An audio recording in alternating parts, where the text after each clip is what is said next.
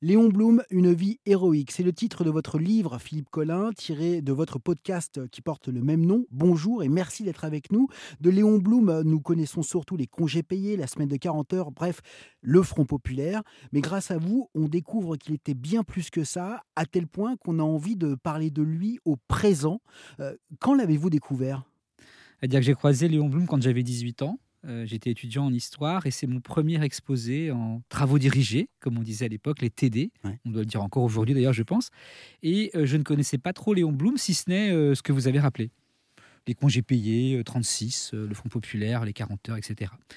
Et puis, en travaillant plusieurs semaines sur ce personnage, je me suis aperçu qu'il me proposait quelque chose. Il me proposait d'être, je le répète souvent ces temps-ci, mais une meilleure version de moi-même.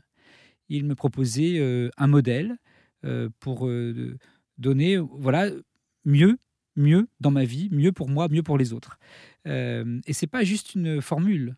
C'est-à-dire quand on regarde la vie de Léon Blum de son enfance jusqu'à sa mort, euh, il s'est exigé à lui-même une excellence, un rapport aux autres, une dignité, un rapport non violent à la vie.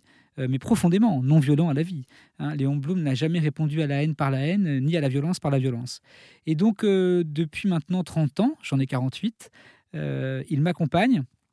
Et je me suis dit l'an passé qu'il serait peut-être utile, j'en sais rien, de peut-être remettre au goût du jour Léon Blum.